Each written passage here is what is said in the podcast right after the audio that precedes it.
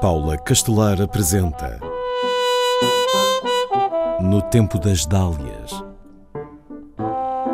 Mulheres Intemporais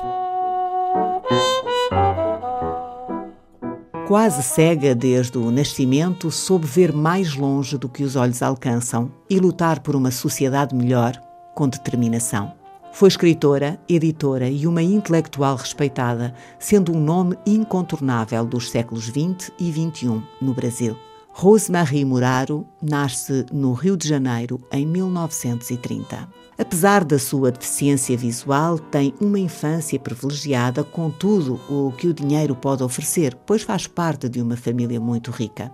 Fica órfã de pai aos 15 anos e as disputas pela herança que se seguem são uma grande lição que a levará a afastar-se da família. Nessa fase, conhece o padre Helder Pessoa Câmara, um acérrimo defensor dos direitos humanos, cuja extensa obra levou a que fosse um dos brasileiros mais vezes indicados para o Prémio Nobel da Paz. Rose Muraro passa a fazer parte da equipa do sacerdote, que nos anos 60, depois do golpe militar, ficará na mira dos militares. A par de um apurado sentido de justiça, Rose tem sede de saber. Forma-se em física e economia, mas será essencialmente uma pensadora da condição humana. Estuda a sociedade e centra nela a sua escrita.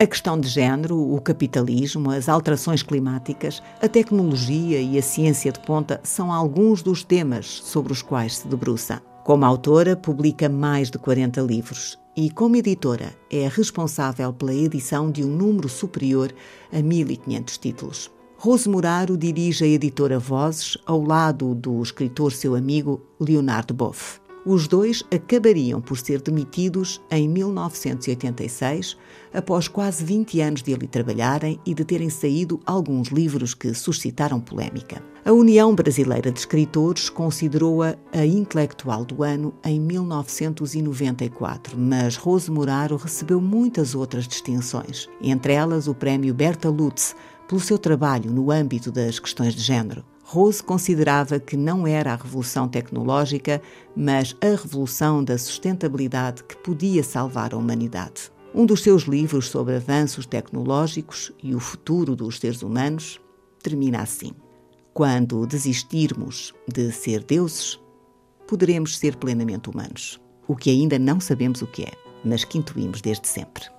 Em 1996, sujeitou-se a uma cirurgia que lhe permitiu ver pela primeira vez. Tinha 66 anos.